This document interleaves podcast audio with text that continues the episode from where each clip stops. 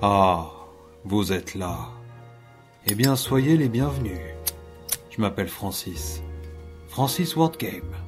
Je suis détective privé. Auparavant, j'ai travaillé pendant deux ans à la brigade des morses. Pourtant, je n'avais pas de longues dents et mon pelage ne me permettait pas de survivre dans des eaux gelées. Oui, j'aime l'humour, mais ce n'est pas ce que je veux vous raconter aujourd'hui. Il est l'heure pour vous de découvrir mon histoire. Et quoi de mieux que de commencer par ma première enquête? On est en juin 1942. Malheureusement, nous sommes en pleine guerre, mais je n'ai pas été réquisitionné sur le terrain. Je suis tout nouveau dans le milieu des affaires et à la recherche de mon premier client.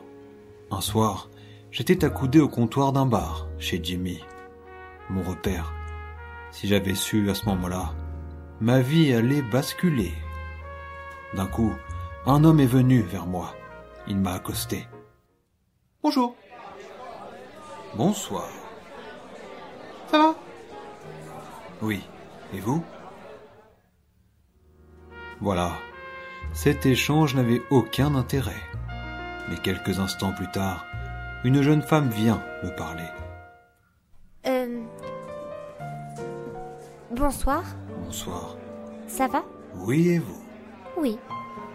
Voilà. Cette fois-ci, la discussion s'est prolongée autour d'un verre de scotch. Waouh, ça colle.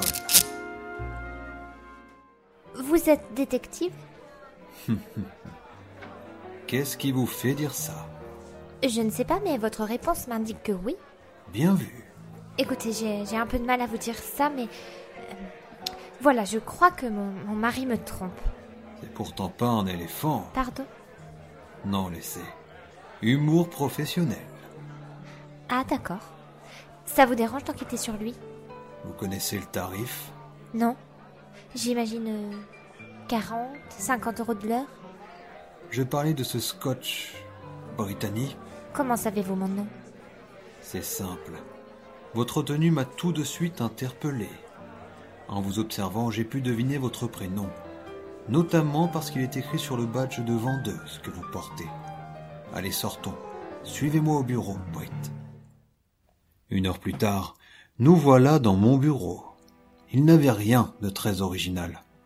Un bureau, un cactus dans le coin, une machine à écrire, un four à pizza, deux flippers, un baby-foot, un terrain de basket, un photomaton, un bloc de chirurgie et un potager dont s'occupaient Federico et Javier. Oh là Je vous écoute. Euh, Voilà, ça va faire deux mois.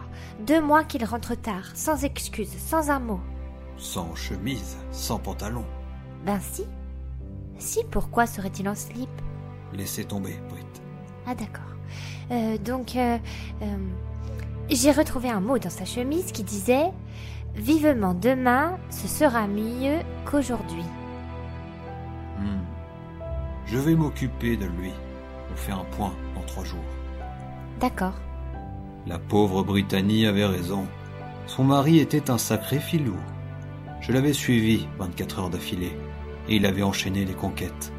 La pauvre allait être bouleversée en l'apprenant. Allô? Votre mari vous trompe. Ah, d'accord. Oui, je comprends. Bref, c'est la fin de cette enquête. Et dans chaque histoire, il y a toujours un gagnant. Et là, c'était Brittany elle-même. À partir de ce jour, j'avais décidé de l'engager comme assistante. J'avais le sentiment que nous allions réaliser de grandes choses ensemble. Voilà, la suite, les autres enquêtes, vous les découvrirez au prochain épisode. Et surtout d'ici là, salut.